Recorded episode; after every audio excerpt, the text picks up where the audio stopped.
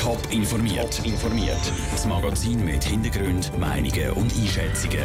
Jetzt auf Radio Top.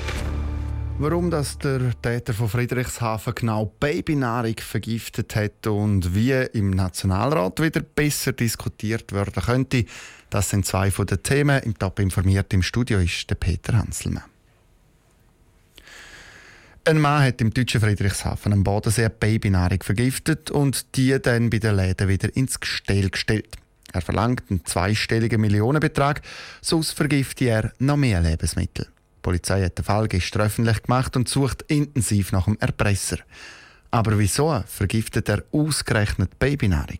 Das hat Raphael Wallimann vom Professor für Rechtspsychologie Jerome Endras wissen. Wenn man möglichst viel Aufmerksamkeit will erringen, dann ist klar, dann tut man sich an das wenden, das auswählen, was am meisten Aufmerksamkeit erreicht, nämlich dort bei den Babys, die Geschöpfe, die am verletzlichsten sind. Könnte es denn auch sein, dass es ihm eigentlich mehr um die Aufmerksamkeit geht und gar nicht um das Geld jetzt? Ja, grundsätzlich. Gesichert ist nur, dass es um Babynahrung geht und das ist klar, das ist nicht irgendein Zufall, da hat er sich etwas überlegt. Wieso dass er das macht, da kann man nur spekulieren. Ist völlig unklar, ob das in Anführungszeichen nur finanziell motiviert ist oder geht es darum, dass er sich einen Spaß daraus macht, möglichst viele Leute schocken und Geld ist ihm eigentlich gar nicht so wichtig, wissend, dass so Erpressungen ja in den allermeisten Fällen nicht klappen. Wir wissen einfach, das ist jemand, der hat wollen, mal einen gehörigen Schreck verursachen, mit welchem Ziel auch immer. Wenn wir jetzt eben mal würden sagen, ein Täter, wo es jetzt nur um die Aufmerksamkeit geht, wenn er so eine Tat begeht, wieso macht man denn so eine Tat? Also was, was bringt ihm die Aufmerksamkeit? Es zig Varianten.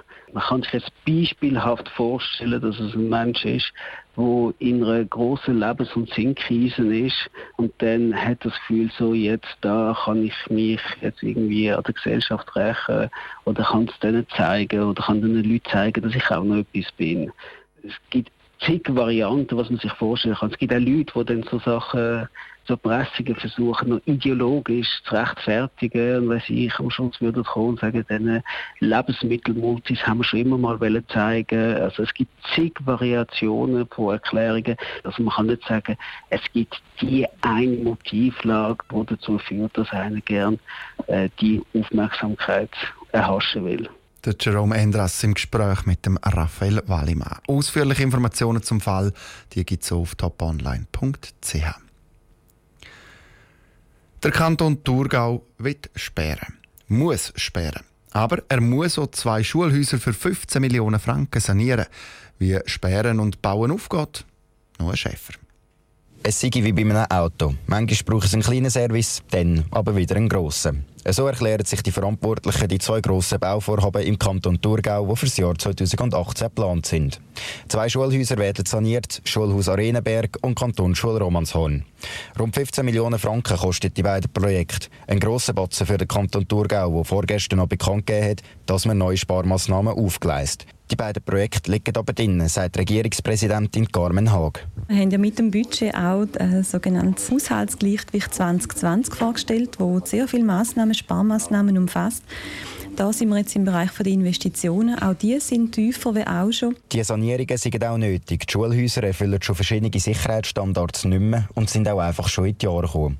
Durch das, dass die Schulhäuser nachher energieeffizienter sind, gewinnt der Kanton auch einen Teil der Kosten zurück. Wir dürfen davon ausgehen, dass die Energiekosten sich in beiden Gebäuden werden senken. Man redet so vielleicht von einem Drittel, wo die Heizkosten könnten tiefer sein ähm, Wie viel genau wird man erst nachher sehen.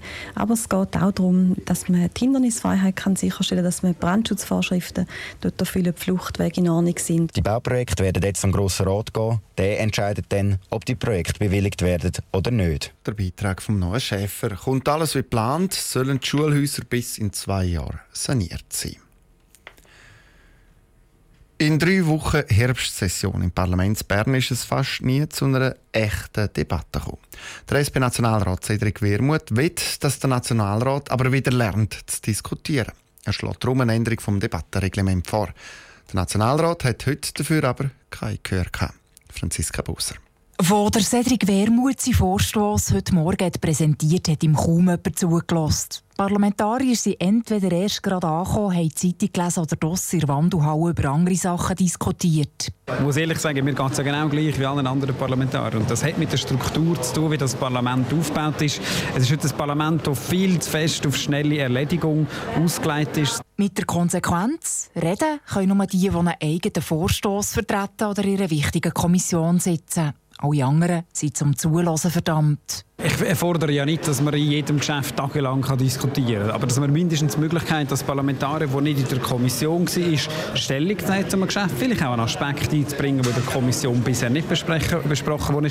Der Cedric Wermuth erhofft sich eine echte Diskussion, vielleicht sogar ein kurzes Streitgespräch. Das hat im Nationalrat zwischendurch gut ist, der SP-Parlamentarier überzeugt. Dass er selber eher streitlustig ist, gibt er offen zu.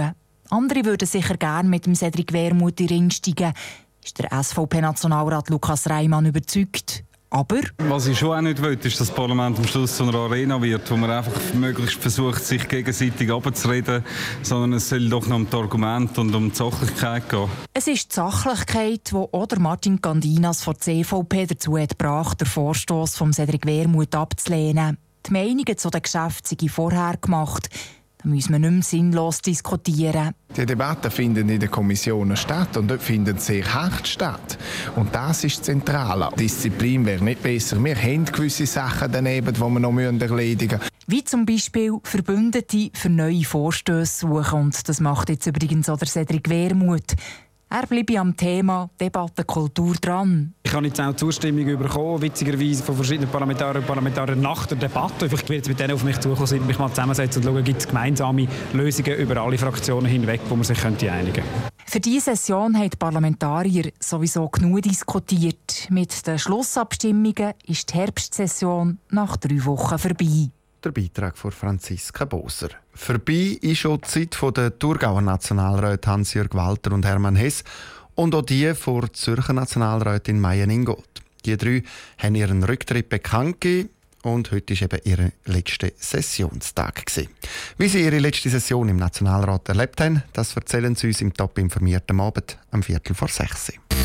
Top informiert, auch als Podcast. Mehr Informationen gibt's auf toponline.ch.